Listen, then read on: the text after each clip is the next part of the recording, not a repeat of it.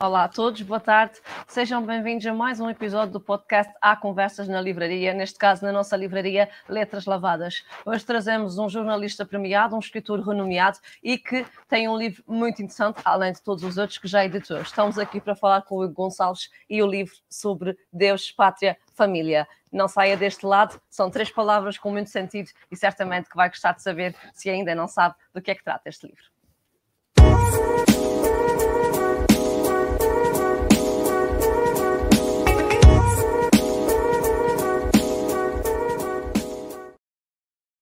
Olá, Hugo, boa tarde. Olá, boa tarde. Seja bem-vindo aqui à nossa livraria, ainda que virtualmente, como eu digo sempre. Obrigada por teres aceito este convite. É para nós muito, um gosto muito grande ter-te nesse nosso podcast. Muito obrigado. É virtual este, este encontro, mas ainda há menos de um mês Sim. estive aí eh, em pessoa. É verdade. Estive em Ponta Delgada e na livraria, há cerca de um mês, mais ou menos. Um, queria apenas deixar uma pequenina nota inicial para quem está a ver que uh, se por acaso a, minha, a imagem da minha transmissão não estiver muito boa, a responsabilidade é minha, ou pelo menos é do, do providenciador da minha internet que hoje está, não está a funcionar como deve ser. Portanto, se, não me, se me virem pixelado uh, e aos bocejos, espero que pelo menos me consigam ouvir, que, que pelo menos o som esteja com qualidade. Claro que sim. Eh, eu também aproveito para dizer que eu esqueço-me sempre de dizer logo no início que o Hugo está disponível para, para responder às vossas perguntas e aos vossos comentários, por isso aproveitem também este momento que ele terá certamente a abertura e a disponibilidade para, para falar convosco tão diretamente quanto possível sobre este livro.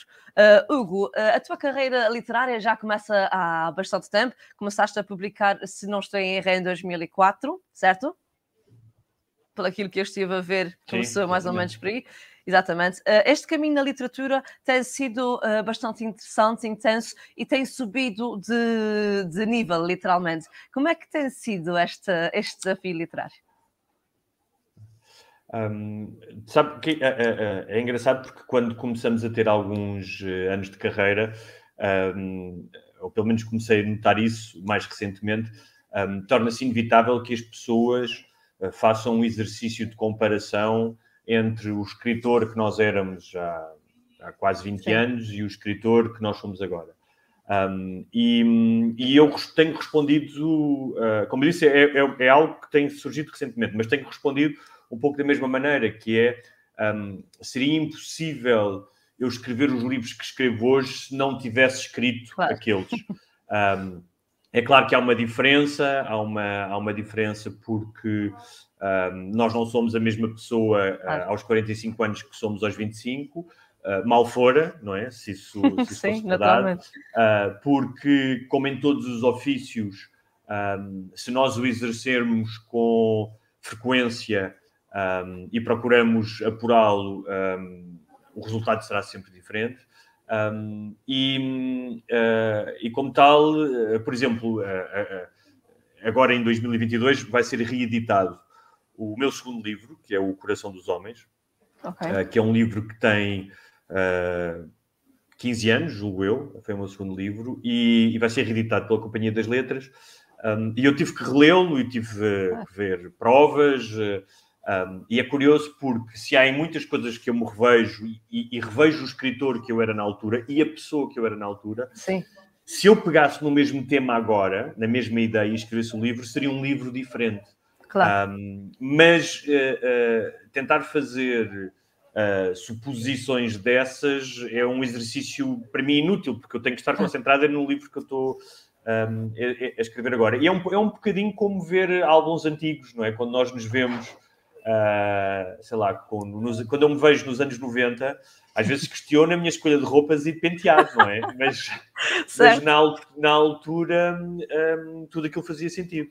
Claro. Um, e os livros continuam a fazer sentido também. Eu estou a dizer isto claro. em tom de, uh, de comédia, mas o, o, Coração dos Homens, Sim. aliás, eu falava disso há pouco tempo com a minha editora, é um livro, é um livro que, que curiosamente é mais pertinente hoje do que era quando foi lançado em 2006 porque é um livro sobre uma, é uma distopia, sobre uma cidade uh, uh, onde não existem mulheres. Uh, é um livro que fala do delírio de uma masculinidade okay. tóxica, quando na altura não existia sequer esse conceito de masculinidade tóxica que está muito Sim. em voga hoje.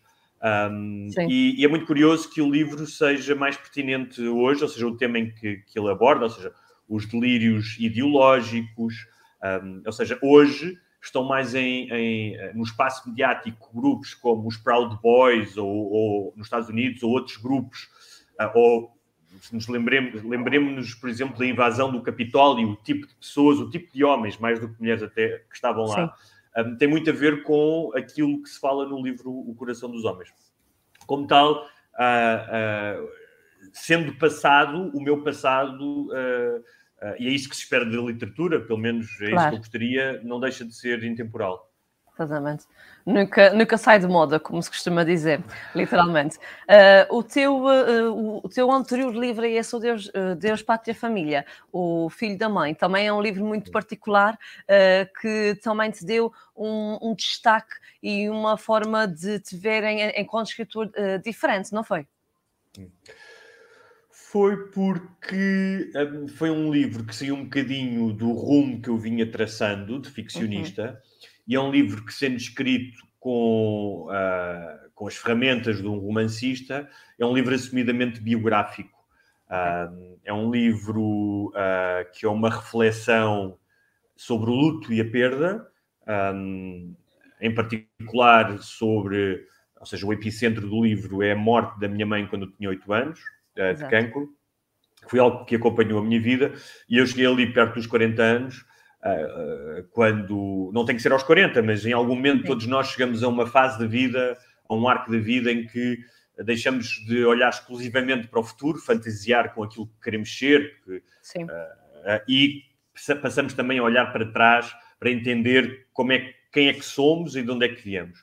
Um, e essa, essa assunção, uh, enquanto pessoa, mas enquanto escritor, levou-me a pegar num tema que eu já tinha abordado em crónicas e, e de uma forma não tão profunda noutros livros, um, e que decidi fazer algo que um, não é assim tão comum na literatura portuguesa, mas é na, tem uma longa tradição na literatura anglo-saxónica, que é o que eles chamam a memoir, se assim se pode chamar, um, e que é uma reflexão uh, sobre essa perda, ou seja, sobre o impacto da morte da minha mãe, sobre o luto um, não apenas em mim, mas na minha, numa família, não é? Ao longo claro. das décadas, é? uh, e, e, que por vezes se assemelha a romance, outras vezes a um ensaio, um, porque não pretendia ser apenas uma espécie de uma homenagem à mãe, nem, nem uma nem uma carta à mãe, que não existe, mas uma, um estudo profundo, que eu queria que fosse profundo e que fosse uh, despojado de qualquer sentimentalismo bacoco, não é? Queria que fosse uh, um livro escrito por um homem de 40 anos e não pelo menino de 8 anos que perdeu a mãe, é? portanto, claro. uh, sendo um tema já de si muito emocional, um, eu não queria utilizar essa carga emocional para manipular o leitor de alguma forma. podia ser tentador, e há, e há, autores que o fazem, isso era algo que eu queria manter, um, manter num espaço proibido. Um, Sim. Porque o luto e a perda um, são assuntos que muitas vezes ainda são uh, tabu. Uh, estamos a ver os sinos da, da Igreja Matriz, né? Da Igreja Matriz, mesmo aqui ao lado, sim. Estava a, falar de luto e os sinos a tocar uh, a repique, não é? Uh, Tudo acontece na hora certa. E, e, e, a verdade é que o livro foi recentemente publicado no Brasil com outro nome, Mãe, porque a editora já tinha um livro chamado Filho da Mãe uh, no catálogo e é okay. muito é muito recompensador ver que uh, a milhares de quilómetros uh, noutra cultura, que claro que tem afinidades, nem que seja da claro. própria língua, não é? mas pessoas em lugares como o Paraná, como o interior do estado de São Paulo, que me escrevem um, pela partilha, ou seja, porque se reconheceram na experiência um, e viram reflexões que de alguma forma eles tinham, uh, tinham tido, ou sentimentos, ou experiências, e que viram uh, de alguma forma organizados ou desmascarados naquele livro. E, e a, a, verdade é que se a literatura tem uma função, tem muitas, é, é tentar desmascarar a, a realidade e dar-lhe uma ordem. Claro.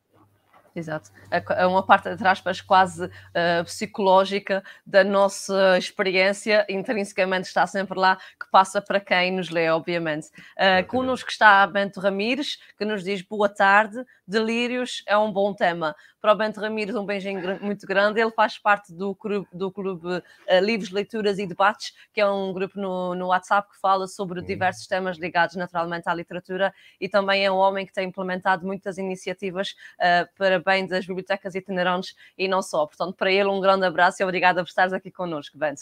Uh, agora, mais próximo, um, um passado mais recente, trouxeste-nos o teu livro Deus, Pátria, Família, que é de uhum. facto um livro que eu comecei a ler, mas ainda não consegui terminar, naturalmente. Eh, é grande naturalmente também, é? porque só, e naturalmente porque só peguei há pouco tempo, ah, não, porque ele já saiu há mais alguns meses, só que infelizmente a gente não consegue o tempo todo. Costumo dizer quando recebemos um livro ou quando compramos, devia haver um pacotinho ao, ao lado, uma obrigatoriedade de pararmos uns X de horas por dia até concluir o, o livro. Mas ainda não se inventou isso, vamos a ver quando será.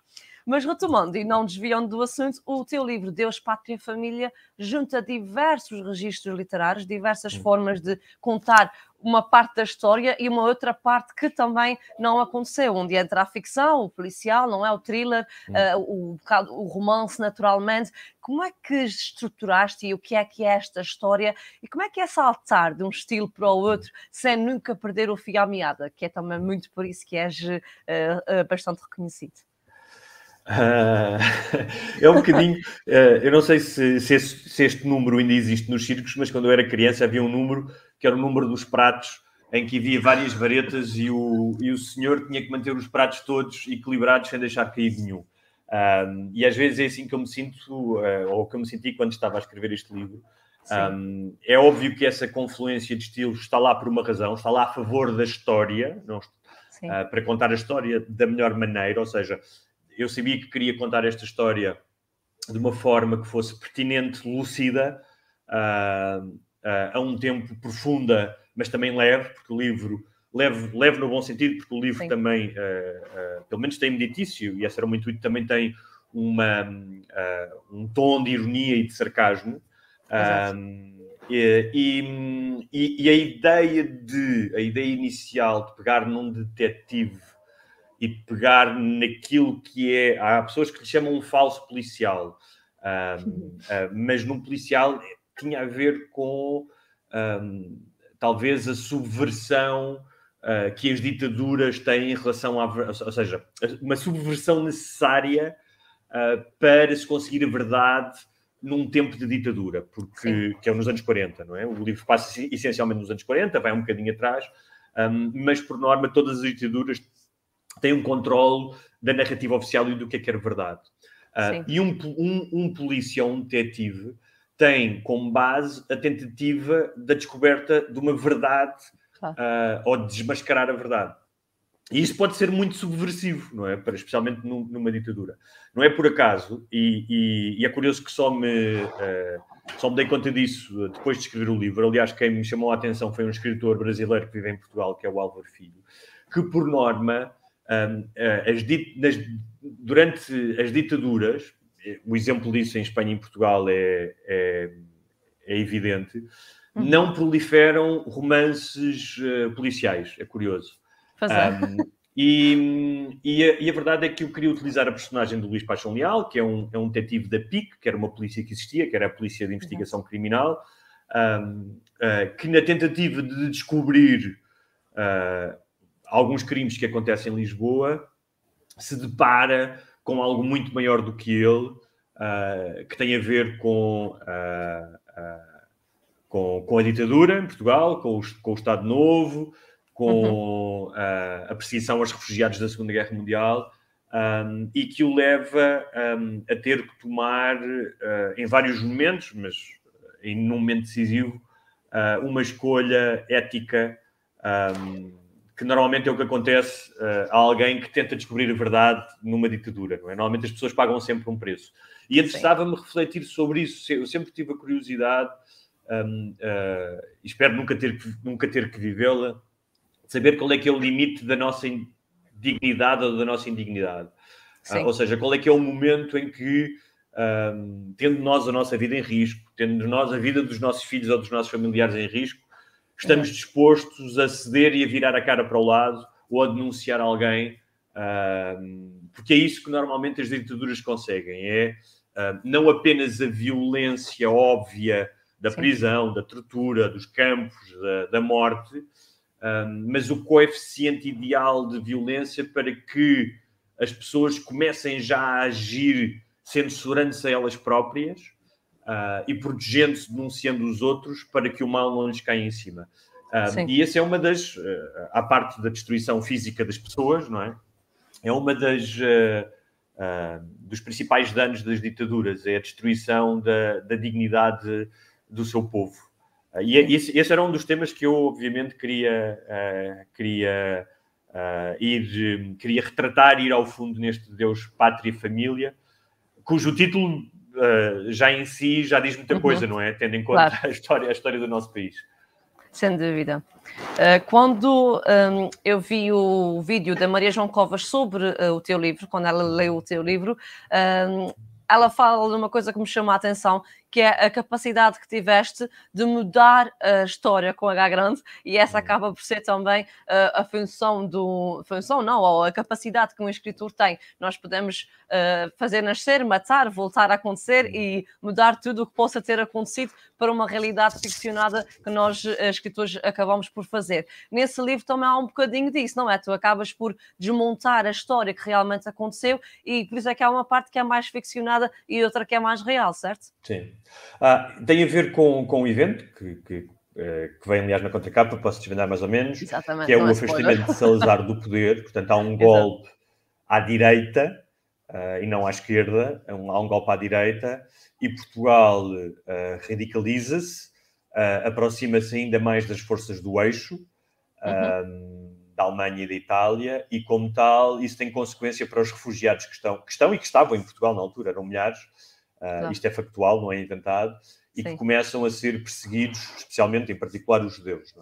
É? Um, e o que eu quis fazer era, ou seja, o romance passa-se essencialmente em três meses, como tal, não havia tempo, ou seja, nem eu queria fazer o que outros, outros autores fizeram já, porque esta ideia de história alternativa eu não a inventei.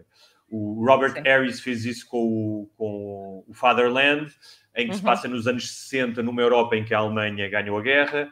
O Philip K. Dick fez o mesmo no Homem uh, no Castelo, também num pós-guerra da Segunda Guerra Mundial, em que o Japão controla toda a costa oeste dos Estados Unidos. E aí sim há um, um desvio daquilo que é a história enorme. Eu não, eu não queria fazer tanto isso, até porque eu queria fazer uma reflexão sobre Portugal real de 1940 debaixo do mote Deus, Pátria e Família, no auge, aliás, de um ponto alto do Estado Novo, mas queria fazer um exercício de algo que aconteceu várias vezes ao longo da história uh, e que nós estamos sempre, uh, e hoje mais que nunca, com, a pandemia e com o estado atual da geopolítica, que é, às vezes há uma tempestade perfeita e em que basta um fator mudar, por exemplo, no caso da Primeira Guerra Mundial, foi o homicídio do arquiduque.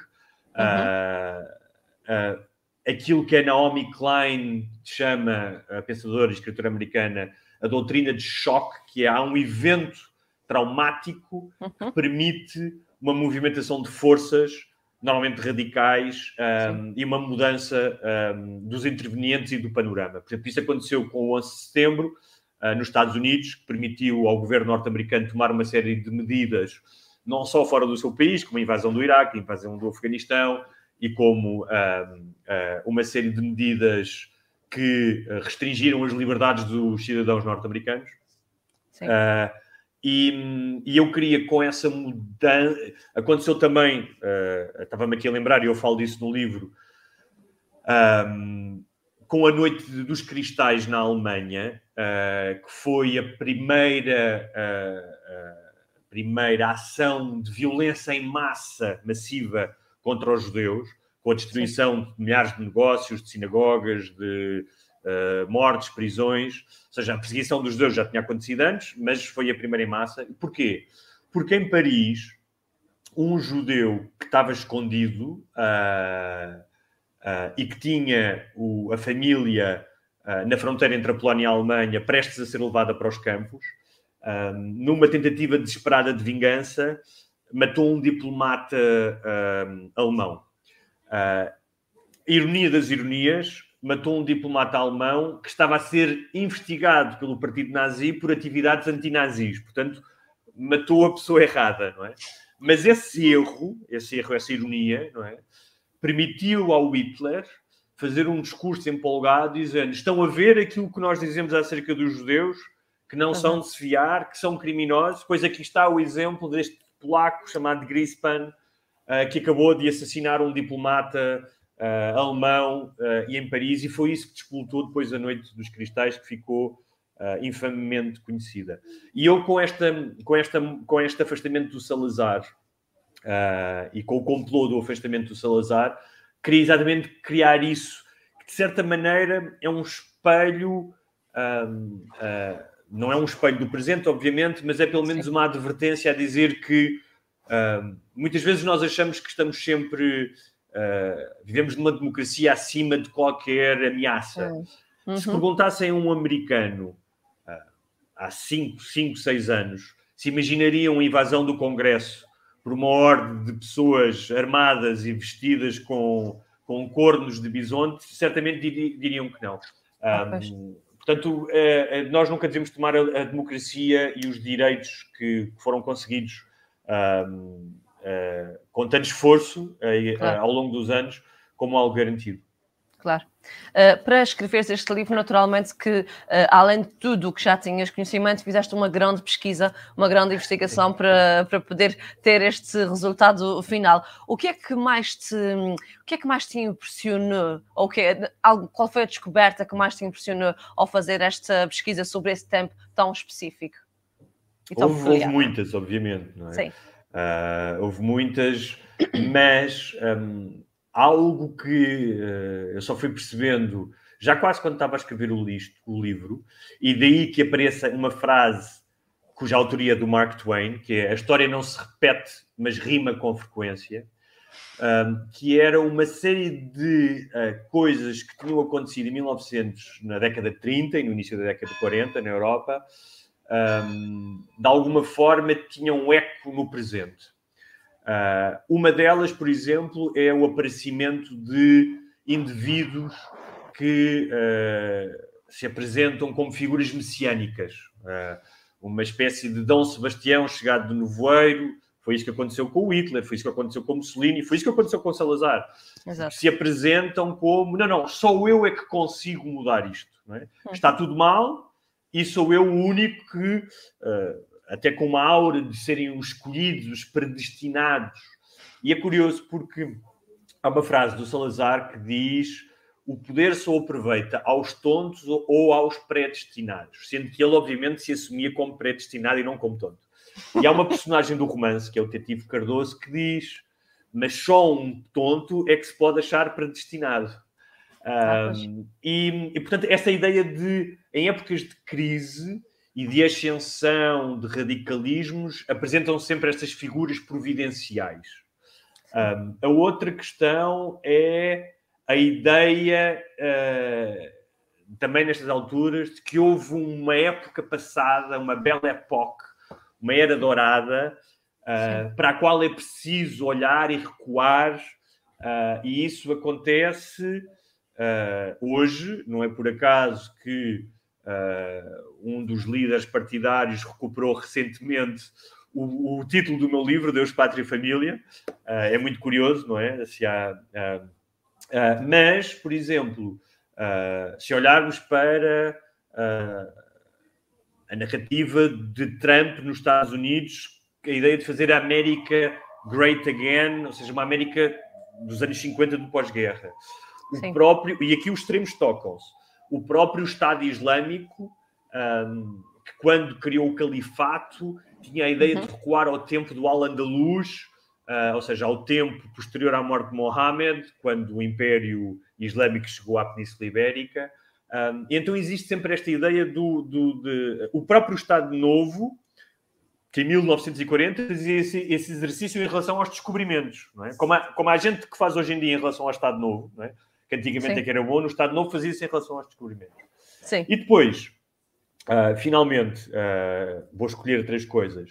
Da mesma maneira que nos anos 30 havia uma tecnologia relativamente nova uh, que foi utilizada para a desinformação e propaganda, que foi a rádio, e que estava, que mudou completamente a forma de comunicar e que estava e que chegava a todos os lares, ao ponto de Sim. Goebbels ter criado um rádio, uh, um rádio que era um rádio quase marca branca, uh, muito barato, podia ser comprado por estações, que, todo, que todas as famílias alemãs passaram a ter em casa, esse era aliás o objetivo da propaganda nazi, claro. e que só tinha marcadas as estações alemãs para uh, não se ouvirem as estações estrangeiras, que era algo que acontecia muito na altura, mesmo em Portugal, ouvia-se a BBC e ouviam-se outras rádios, é? que eram transmitidas em onda longa, portanto era fácil apanhar rádios de outros países. A Voz da América, entre outras. E é muito curioso, porque quando eu estava uh, a ler sobre isso, que aliás esse rádio uh, tinha, uh, tinha a alcunha de, entre os alemães de o focinho do Goebbels, não é? porque chegava a todo lado, como um focinho Sim. de um cão. Um, era muito curioso porque eu lembrei-me que a internet está para nós hoje, ou as redes sociais pelo menos, como a rádio estava para os anos 30. Tem o mesmo poder de disseminação, tem a mesma capacidade de desinformação uh, e de propaganda. Uh, tem, uh, é utilizada para fins, como foi a rádio, para fins perniciosos também. Não só, atenção, porque a rádio é tem coisas é boas e a internet também tem coisas boas. Não, não estou aqui a, a, demonizar a tecnologia. Claro. É o, o, uso que se faz dela. Um, e é muito curioso, porque se hoje em dia porque se, se então nós falávamos de, uh, da, da, tal limitação das estações que o Goebbels fazia nesses aparelhos, uh, isso ao fim e ao cabo era o algoritmo da altura. Só que hoje, em vez de nós termos um Goebbels que nos limita uh, a informação, somos nós próprios, com as escolhas que fazemos nas nossas redes sociais, uh, que reforçamos o algoritmo e que vamos afunilando a informação que recebemos. Como tal, se eu só uh, seguir um determinado tipo de líder político, o que vai começar a aparecer no meu, no meu mural é esse tipo de informação e a minha visão Sim. vai ficando cada vez mais afunilada. Um, ou seja, em vez de nós acabamos nós por ser o nosso próprio Goebbels e, é e a ficar com uma visão afunilada da realidade. E então isso foi, foi um dos aspectos que eu também achei curioso na pesquisa, um, ou seja, tantas coisas, como eu disse, que a história não se repete, mas rima de alguma forma. Sem dúvida. Uh, quem também rima aqui connosco é a Adelaide Vilela, diz-nos boa tarde, muito interessante, parabéns. A Adelaide é uma autora também com uma ligação muito forte aqui aos Açores, um beijinho para ela também. Ela esteve para vir cá uh, há algum tempo e vinha aqui à livraria, mas infelizmente a pandemia não permitiu. A ver quando é que isto volta a assentar um bocadinho mais para recebermos a Adelaide. Um abraço para ela também. Um, Hugo, nós já falamos do Luís Paixão Leal, mas há uma outra personagem, nesse caso feminina, que uh, te é muito querida, ou não fosse por ti inventada, não é? No livro, que é a Rebecca Krauss, acho que disse bem. Uh, queres-nos falar, queres falar um bocadinho sobre esta uh, personagem que é a judia e qual é, sem descortinar, como é óbvio, qual é o papel fulcral dela neste livro? A Rebecca uh, é uma personagem que me é muito cara. Uh, muitos leitores adoram o, o, a dupla de detetives, especialmente o protagonista, Sim. o Luís Paixão Leal, e que faz dupla com o detetive Cardoso. Um, e eu gosto muito deles também, obviamente. Mas a Rebecca, um, por duas razões. Uma, porque talvez este não seja um dos temas mais falados sobre o livro nas entrevistas, porque há sempre limitações de tempo e porque estas Sim. questões da política, de Salazar, da, da perseguição dos judeus, da, da guerra, uh, têm sempre um impacto uh, ou causa uma maior curiosidade, mas o livro é também, e é intencionalmente, um, sobre a opressão e a violência sobre as mulheres.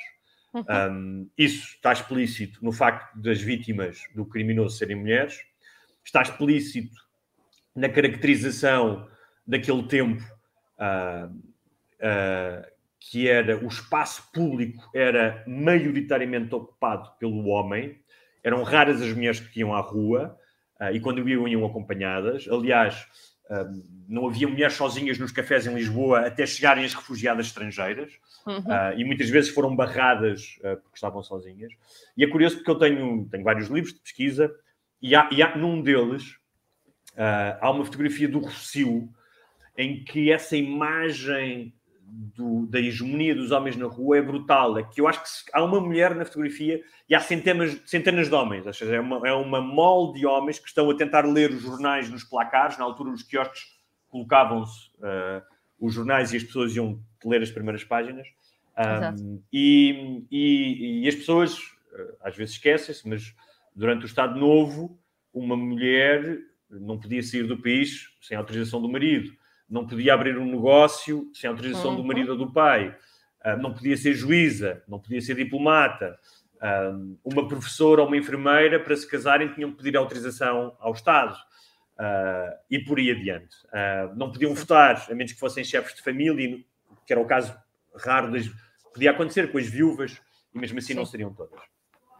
e a Rebeca representa, por um lado, uma lufada de ar fresco porque é uma mulher alemã que viveu durante, que cresceu um, no pós-Primeira Guerra Mundial, numa época culturalmente muito interessante na Alemanha, antes da ascensão do nazismo, uh, da República de Weimar, um, que era filha uh, de uh, uma judia secular, portanto não era religiosa, um, e que tinha tido uma educação, uma educação secular e, e, e uma, tinha uma, uma cultura profunda e que foi das primeiras a perceber o que estava a acontecer na Alemanha e veio para Portugal ainda antes da onda de refugiados. Isso aconteceu mesmo. Houve vários uh, judeus alemães que, a partir de 34, 35, uh, especialmente a partir do Congresso de Nuremberg, Nuremberg quando foram aprovadas uhum. as leis de sangue, uh, que, que não esperaram para ver. E a Rebeca é uma dessas primeiras refugiadas que chega a Lisboa e, e é bem recebida e, e, recomeça uma vida cá, inclusive fazendo uh, trazendo os seus dois filhos e constituindo uma nova família com o detetive Luís Paixão Leal. Um, e a Rebeca, para mim, representa um, essa emancipação, a tentativa de emancipação da mulher, claro. né, que traz novos costumes. Né? Um, é engraçado porque uh, com, com a chegada desses refugiados, coisas como, como já disse, ir ao café, as mulheres fumarem, andarem sem meias, uhum. uh, os cortes de cabelo, tudo isso era usarem calças era, era completamente revolucionário para, para as portuguesas e muitas delas, das portuguesas, começaram a imitar as, as estrangeiras. A Rebeca representa não só isso, mas também representa um, a sobrevivência ancestral do povo judeu. Okay. Começou por ser perseguido desde o Império Babilónico, uh, depois na Península Ibérica do século XVI, uh, na Europa de Leste do século XVIII, XIX e a Rebeca representa, e já para não falar do que aconteceu na Europa depois eh, na década de 40, obviamente. Sim. E a Rebeca representa essa, essa resiliência e essa vontade de sobrevivência uh, na proteção um, de si própria e dos filhos também, não é? Uh, e, e, e, e, tem que sobreviver num Portugal com uh, memórias ainda relativamente presentes de, de, uma perseguição aos judeus que durou séculos, uh, durou séculos, uh, durante, durante os séculos da Inquisição, um, e que volta a ser acicatada depois em 1940 com o volte-face que eu criei para o livro, mas os judeus em Portugal, especialmente em Lisboa, voltam a ser perseguidos como tinham sido no século XVI e XVII os cristãos novos. Exato. Desculpa, claro que sim. Ele, eh, falando agora desta parte de, das estrangeiras trazerem outros costumes para Lisboa, lembra-me um livro do Joel Neto, o Meridiano 28, em que ele centra. É mesmo, ele centra a história no, na Ilha de Faial e realmente quando elas ainda é, ainda é pior, não é? Nas, aqui nas nossas ilhas era, era um mundo ainda mais pequenino e quando elas chegam e vão para os cafés e fumam e usam calças, aquilo também ficou-me tão marcado quando li, porque realmente é uma realidade que nós atualmente damos como adquirida, mas muitas mulheres tiveram que lutar imenso para que aquilo fosse possível e nós eh, hoje em dia às vezes esquecemos disso, como daqui a, a imensas décadas outras lutas também uh, uh, existirão e elas lembrar-se-ão daquilo que nós fizemos atualmente. Por isso aqui só o paralelismo que lembrei-me do nosso, do nosso altura seria o Joel Net. Uh, Adelaide... Eu aproveito para dizer que sou, sou grande fã Desculpa, ah. Patrícia, sou grande fã claro. do, do, Joel, amigo dele. Uh, adoro o arquipélago, adoro o Meridiano 28 é mesmo. e estou desejoso de. Estive com ele há pouco tempo quando fui falar é? do Deus, Pátria e Família Angra. Estava a decorrer na altura o, o Outono Viva, que ele está ah, intimamente ligado, e estou aqui a aguardar o próximo, o próximo romance dele. Estamos todos, agora sem a edição especial do Meridiano 28, mas o outro ainda não. Vamos lá ver quando é que, se ainda é este ano que ele nos presenteia. Ainda sobre Adelaide, ela diz-nos obrigada pelo carinho e atenção. Amo os Açores e irei aí ainda este ano, se Deus quiser. Tenho que avisar Adelaide para cá vir fazer uma visita e tomar uma conversa nesses termos aqui connosco. Uh, uh, voltando aqui ao, ao, livro, naturalmente, a tua formação em jornalismo também é uma base muito interessante e importante para que vás com esse entusiasmo e esse interesse. Um, escrever sobre tantos assuntos uh, peculiares, sejam eles políticos, religiosos, históricos. O jornalista nunca sai, como é óbvio, não é? Sim, Sim eu, eu, eu, tento não, e durante, durante a minha carreira, não fazer uma distinção muito vincada do jornalista e do escritor. Pois é. Porque, um, eh, de alguma forma, utilizam as mesmas ferramentas em circunstâncias diferentes, e mesmo grande parte do meu trabalho como jornalista, um, eu fui correspondente, fazia muitas grandes reportagens, escrevi muitas crónicas. Um, eh, esses, dois, uh, esses, esses dois ofícios um, estavam sempre ligados pela, pela barriga, digamos assim. Uh, mas, é claro que as ferramentas que eu aprendi de pesquisa, de, de falar sobre vários assuntos, claro de abordar pessoas, de entrevistá-las, de saber um, uh, eh, coisas que eu se calhar hoje em dia faço intuitivamente, que mecanizei, Sim. obviamente, mas saber como fazer uma pesquisa, qual é que é a informação que me interessa e qual é que é a informação que não me interessa. Isso, Sim. obviamente, devo também à minha formação e à minha carreira um, como jornalista. Mas um, há pouco tempo estávamos a falar, já estava a falar com alguém sobre isso, um, uh, ah, já não acho que era até foi com a minha editora. E estava-lhe a dizer, estávamos a, estávamos a lembrar-nos que, por exemplo, pessoas como Hemingway, João dos Passos, Gabriel Garcia Marques, todos eles trabalharam como jornalistas e escritores. Um, e, uh, e a verdade é que Uh, nas coisas que eu escrevia, depois já há algum tempo não escrevo para, para, jornais, mas, por exemplo, nas Sim. crónicas que escrevia para o Diário de Notícias ou para o Wix, tinha crónicas diárias. Uh, nas próprias reportagens que eu fazia, o, a, a, dedicação e o zelo e o apuro na linguagem que eu aplicava não era diferente daquele que eu aplicava quando escrevo um livro. Aliás, há jornalistas, há bons jornalistas e há maus jornalistas, e há bons escritores e há maus escritores. E há, um, há jornalistas que escrevem com uma qualidade literária Sim. e cujos textos são, são um mimo, uh, em comparação com outras pessoas que se dizem escritores, cujo trabalho, para mim, é muito mais sofrível. Não é? Uh, como tal, esta distinção, para mim, não faz muito sentido, é muito mais quem é que faz um bom trabalho e quem é que escreve bem sim. e quem é que faz é muito um relativo. trabalho e escreve mal. Olha, estamos aqui a falar do Joel. O Joel é um exemplo disso, não é? É um também de formação de jornalista. É verdade. Cujas crónicas, aliás, foram premiadas no, no, uhum. no livro dele, A Vida no Campo. Exato. Um, e, que, e que se move nesses dois mundos com, com, com elegância e com a vontade.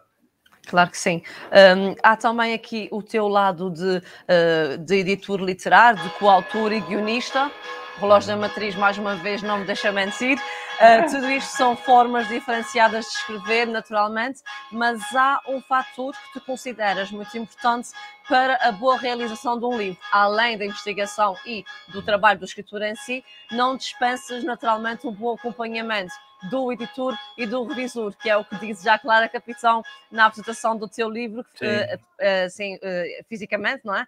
E que foi o primeiro depois da de, daquela época de pandemia. Eu estive a ver também este vídeo, está muito engraçado a, a forma como vocês ligam a conversa um com o outro, e um a puxar para o editor, o outro a puxar para uh, uh, o escritor e os dois leitores ao mesmo tempo, mas isso aqui já me perdi. Recapitulando, uh, para ti o, é O papel do editor e do revisor no isso livro. Isso mesmo, é? o papel do editor e do revisor no livro é um complemento que o escritor nunca pode descurar, não é? Não. E sempre, eu trabalhei como editor há alguns anos, e sempre Exato. que um autor chegava um, cheio de si mesmo, um, invulnerável a, a, notas e a sugestões, Sim. o que eu via era uma enorme insegurança, um enorme amadorismo, e sublinho aqui o amadorismo, porque não há um escritor profissional uh, que saiba o que é que está a faz, fazer e que tenha amor e respeito pelo ofício que não queira ter um bom editor. Um, e eu lidei com alguns autores, muitas vezes uh, eh, um, era apenas uma questão de serem autores iniciais e não tinham essa experiência. Uh, eu compreendo que, como, pessoas, como, um livro leva muito tempo a escrever e as pessoas passam muito tempo sozinhas e é algo que fazem numa plena solidão, que isso possa degenerar numa hum, destrução da realidade, ou seja, acharem que aquilo que têm ali é intocável. Uh, mas é apenas isso, é uma destrução da realidade. Uh, porque um, não era por acaso que, já que falámos do Hemingway, o próprio Hemingway tem uma frase muito conhecida que diz: Não há nenhuma primeira.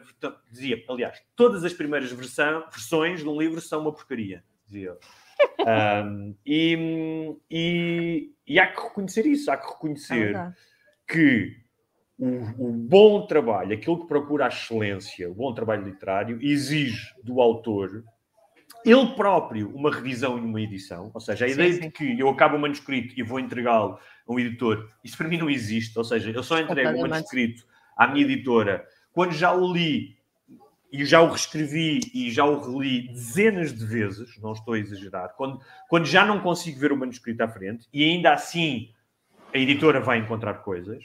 Claro. Um, e então é preciso ter esse despojamento de, de ego e saber que o trabalho é um trabalho também de colaboração. Não achar que a editora, esta ideia de não, não, a editora agora vai pegar naquilo que é meu e vai fazer dela. Não, não, não. A editora vai dizer: olha, tu consegues fazer melhor, porque esta uhum. parte aqui não está boa e esta parte precisa de desenvolvimento. E esse trabalho de, de, de colaboração é essencial, termos outros olhos. E depois também da revisão. Sim. Uh, porque um, é impossível escrever-se um, um, livro de 450 páginas que não haja gralhas, que não haja imprecisões, por mais atentos que nós, que nós estejamos.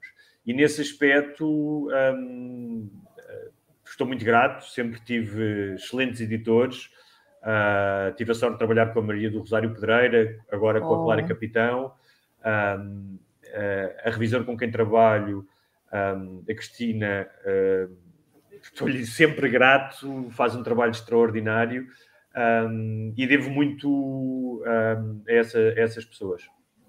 É interessante esta referência que fazes, porque uh, não são realmente, naturalmente, uh, todos ou muitos autores que têm esta consciência e esta uh, veracidade. E fizeste-me lembrar o Nuno Nepomuceno, que numa conversa aqui connosco também, também foi ao encontro desta, desta ideia, que sem a editora e sem a revisora aquilo não tinha corrido bem, porque naturalmente a gente escreve, põe lá tudo o que sente de nós, não é?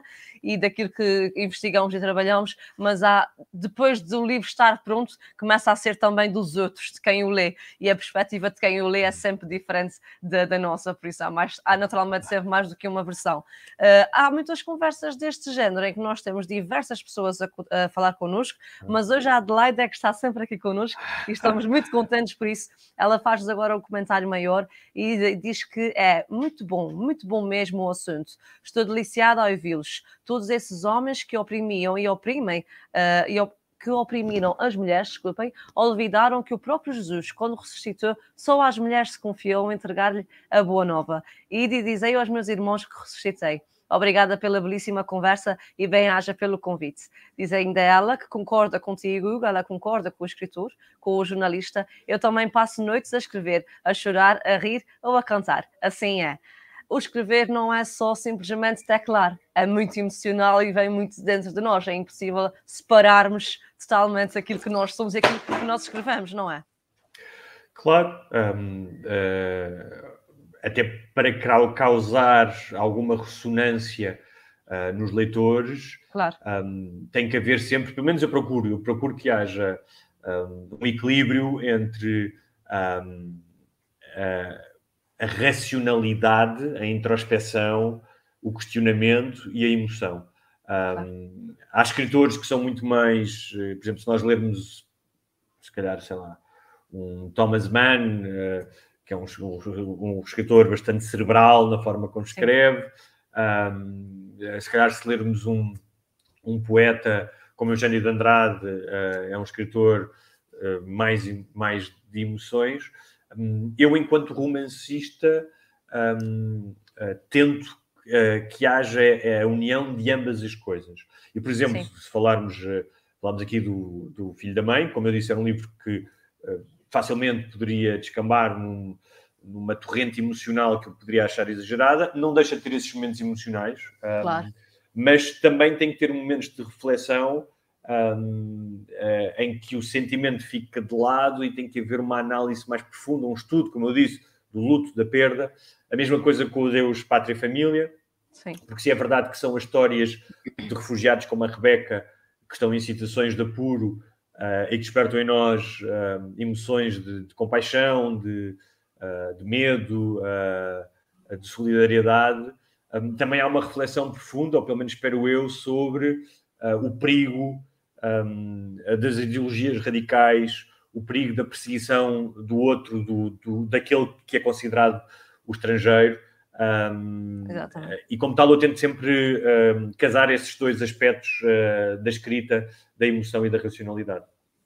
Claro que sim. O Bento Ramires também continua connosco e diz que os livros, os livros que conjugam história e ficção são muito procurados no universo de leituras da biblioteca. As pessoas gostam de poder entrar nas histórias salpicadas de factos verdadeiros. Obrigado, Hugo Gonçalves, por esta excelente conversa, moderada pela excelentíssima Patrícia. Parabéns. Um abraço mais, um, mais uma vez, Bento, uh, ele que realmente uh, conhece muito bem o mundo dos leitores, o mundo da literatura e, por consequência, dos autores. E falando em autores e escritores, escritores, uh, pescando um bocadinho do início da nossa conversa, estiveste cá, como disseste há pouco tempo, no arquipélago de escritores. Vieram diversos nomes do, do Portugal continental, uh, autores também com muito destaque e cada vez mais realce aqui na, na nossa, no nosso país e não só. Uh, eu queria te perguntar como é que foi esta experiência e o que é que te o que é que te chama mais a atenção na, na, dentro do mundo dos escritores açorianos? Se é que se pode ainda segmentar esta questão da escrita ou não açoriana? Bem, eu já sou um veterano uh, do arquipélago, porque eu uh, estive em todas as edições como organizador. uhum. uh, eu trabalho com, tive a sorte de trabalhar com o Nuno Costa Santos, um mequelense de Ponta, de Ponta Delgada, é que aliás foi a primeira, a primeira vez que eu estive em, em, em São Miguel, uh, tive a sorte de uh, ser recebido uh, e fui logo recebido com uma tempestade de alerta laranja, estava na estrada, portanto não há um batismo mais açoriano é um cartão de visita. Uh, estava, sim. Na estrada, estava na estrada com o Nuno, que manteve, apesar da tempestade, eu estava a achar aquela tempestade demasiado séria, nunca tinha visto uma coisa assim, mas ele manteve, manteve-se calmo e sereno, mostrando-me a paisagem, falando das suas memórias uh, da adolescência aí em São Miguel. Uh, e nós ainda hoje brincamos com isso. E, e, então, estou, acho que estou, tenho uma relação muito próxima com os Açores, mas muito em particular com, com São Miguel, claro. uh, onde eu vou desde todos os anos, desde 2015 ou 16, não estou enganado. É. Estive em todas as edições do Arquipélago. Só não fui no ano, uh, no primeiro ano da pandemia, que fizemos tudo online, mas fizemos na mesma. Exatamente. Um, tenho uma amizade, como já disse, com, com o Nuno Costa Santos e com, e com o Joel Neto, uh, autores uh, que admiro, uh, mais além de serem amigos. Um, e sempre me espantou, uh, sempre me espantou quando estou aí, um, a riqueza literária, que não é só histórica, é atual. Sim, sim. Um, uh, uh, ou seja, a ligação que os açorianos têm, ou seja, a quantidade de escritores que produzem e a ligação é que têm à literatura. Acho sim. que isso é evidente e não existe em muito, não existe em muitas outras partes. Não me lembro de Portugal. Há alguns países que são assim. Por exemplo, a Argentina é um país muito literário. Eu nunca me esquecer de ver no metro umas máquinas eh, que eu pensava que eram daqueles snacks de batatas fritas e de chocolates, mas Sim. não são de livros, metia-se uma moedinha assim um livro. Um, e acho que os Açores têm isso. Um, e é muito curioso porque uh, eu estou envolvido em vários projetos que têm a ver com os Açores. Estou envolvido com o Arquipélago. Uh, uh, e estou envolvido agora numa série de televisão que está a ser escrita uh, que vai ser filmada uh, em 2022, uhum. cujo autor principal e o realizador é um micaelense também, um, que vai ser passada nos Açores, Muito praticamente bem. toda. Um, e como tal, mesmo que eu me quisesse ver livre dos Açores, parece que não consigo, porque vou sempre, vou sempre lá parar e espero que esta relação continue, continue por muitos anos para o ano julgo que vai haver o arquipélago dos escritores outra vez, portanto lá estarei eu. Acho que um, sim. E com, com muito gosto. Exatamente, e has de nos informar com a antecedência quando é que vem chegar. Desta vez eu também apanhei uma altura uh, muito atribulada de trabalho aqui na, na livraria, a nível pessoal também, por isso foi difícil de nos encontrarmos pessoalmente, mas tenho muito gosto. Uh, e dizes que estiveste aqui na loja, mas eu, eu provavelmente não estaria naquele momento, tive pena, porque haveremos de nos encontrar pessoalmente e isso acho que é sempre um contacto diferenciado, apesar de uh, isso da internet nos aproximar, lá está o lado bom da internet e talvez da pandemia que nos trouxe essas ideias que já estavam à mão de semear, mas ninguém pensava ou tentava recorrer a elas. Deixa-me só, vez... dizer, deixa só dizer, Patrícia, desculpa, Sim, que houve um amigo meu uh, que, que, que, de São Miguel, que mora, que mora aí, mas curiosamente, quando eu estive aí da última vez, ele estava em Lisboa. Okay. Ele viu umas fotografias minhas nas redes sociais, eu a beber laranjada, eu a dar mergulhos no pesqueiro de manhã, e ele dizia: pá passa aí na junta de freguesia e pede, pede o cartão honorário uh, de Miquelense, porque já tens, já tens direitos, já bebes laranjada e vais ao pesqueiro. E havia mais uma ou duas coisas que agora não me estou a lembrar. Uh, Olha, eu acho senti-me senti-me senti-me uh, muito feliz com, com essa apreciação de um local que já me reconhecia essas qualidades. Ainda bem, ficamos felizes. Olha, fiz uma bastante bem uh, mais estranha em Coimbra, se não me falha a memória. Estava num festival de tuna há muitos anos e fomos beber qualquer coisa à meia da tarde. E eu cheguei ao bar e pedi uma queima. E o senhor ficou a olhar para mim e disse-me: a menina quer mesmo pedir isso. Então, quando eu percebi, ok, tu não estás nos Açores, não há queima aqui. Portanto, aproveita bem a arrojada quando cá vieres, porque realmente vale a pena. As de garrafa, as outras já são piores. Desculpem lá a publicidade, de, a publicidade indireta e não tão famosa para as garrafas de plástico, mas o vidro realmente se mantém aqui de outra maneira. Mas isso é, é uma parte. É mesmo isso. Hugo, a nossa conversa está a caminhar realmente para o fim. Uh, acho que foi uma conversa muito proveitosa que nos deu realmente aqui uma oportunidade de te conhecermos melhor, de conhecermos melhor o teu livro e de chamar a atenção para todos os que nos estão a ver e ouvir que este é um livro disponível aqui na nossa loja. Eu não sei se queres, eh, e é em outras livrarias aqui na nossa ilha e nas outras ilhas, naturalmente. Não sei se queres também deixar mais alguma mensagem uh, final antes de eu passar à minha última questão. Não, eu acho que em relação a, a, ao meu amor pelos Açores está declarado publicamente, agora está oficializado. um, e um, uh, acho que os livros tam, também estão aí, portanto, mais do que, do que aquilo que eu possa dizer, eu acho que os livros falam por eles. Uh, e se tiverem uh, curiosidade, é passar aí na Letras Lavadas e, e levar um livro para casa. Claro que sim. E também agora é esperar pela nova edição do teu. Eh, do teu um... Coração dos Homens, exatamente. Coração dos Homens, exatamente. 2022, exatamente. Ok, então deve estar quase, por isso vamos, vamos aguardar uh, ansiosamente. E realmente, partindo para a pergunta uh, que fecha este nosso podcast e que já é um clichê da nossa parte, eu um, digo-te que para nós uh, é satisfatório ver este relógio e dizer-nos: olha, Patrícia, estás a falar já há muito tempo, se calhar o Hugo já está farto de ouvir, mas consola a ver a hora a passar e realmente termos aqui um assunto interessante para trabalhar. É isso que nos consola. Portanto, a ti eu pergunto-te se o que te lava a alma. Uh, pergunta, uh, olha, o, o, mergulho no pesqueiro, por exemplo, quando Boa, estou nos okay. Açores, uh, é claramente uma das coisas que me lava a alma. Um, existem várias. Uh, o contacto com a natureza, especialmente a corrida. Eu, quando vou aí, costumo ir correr pela marginal até ao rosto de cão e voltar, e depois dar um mergulho no pesqueiro no final. Um, e é claramente uma das coisas que me lavam a alma. Ainda bem. Ficamos ainda mais contentes por saber que os, aquilo que te, que te lava e que te preenche uh, vem daqui, desta nossa ilha, desta nossa terra uh, recheada de lava, das nossas letras lavadas, quem sabe? um dia destes vamos de nos encontrar pessoalmente, o que foi um prazer imenso. Uh, esta prazer conversa. foi meu, muito obrigado, Patrícia, obrigado a ti, às outras lavadas e aos, aos leitores e acompanhantes aí da, da livraria.